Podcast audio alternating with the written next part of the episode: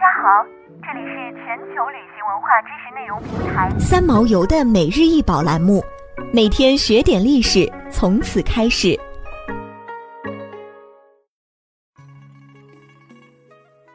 每天学点历史，从每日一宝开始。今天给大家分享的是三国白玉杯。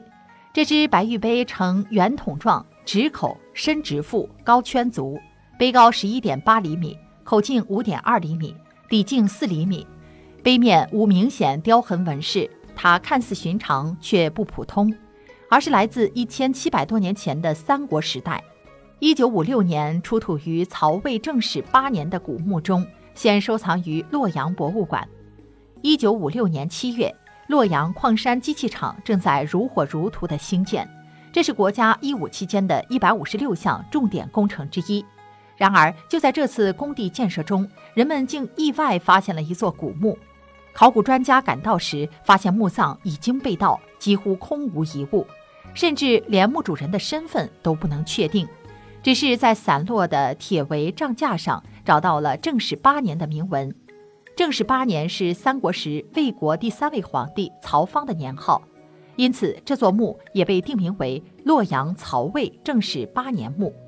这座古墓是我国迄今为止发现的唯一一座有明确纪年的曹魏墓葬。曹魏正始八年墓虽然早年被盗，但是结构完整，部分随葬品尚未扰乱。墓室长近八米。设长一点六二米的砖甬道和长二十五点五米的斜坡状土木道，残存器物总计四十八件，并出有少量铜、铁器以及今天介绍的白玉杯。与汉代的墓葬相比，无论是墓葬形制还是随葬品，都有简化的趋向。这变化与当时曹魏政权倡导薄葬思想有关。曹魏政权建立于公元二百二十年。在三国鼎立中，是实力最强大的一个政权。魏武帝曹操提倡薄葬，开魏晋时期薄葬之先河。其子曹丕，也就是魏文帝，也是继承他薄葬思想，下旨废除使用御医敛葬的制度。此外，曹丕还下令拆毁了武帝高陵上的祭殿，从根本上废除了秦汉以来所创立的陵寝制度，其薄葬措施可谓彻底。在曹魏时期，文学鼎盛，清谈盛行。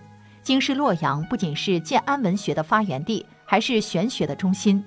清谈名士何晏、王弼之流受到朝廷重用，更使得玄学在当时成为一门显学。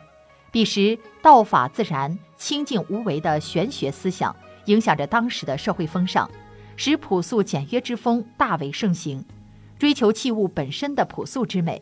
自然之美成为上层人士的一大癖好，于是也就不难理解这只白玉杯为什么不加纹饰、少有雕琢，显得如此清新自然了。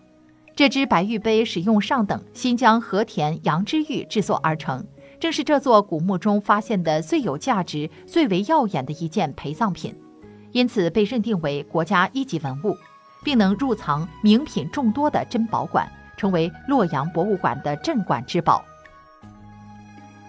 想要鉴赏国宝高清大图，欢迎下载三毛游 App，更多宝贝等着您。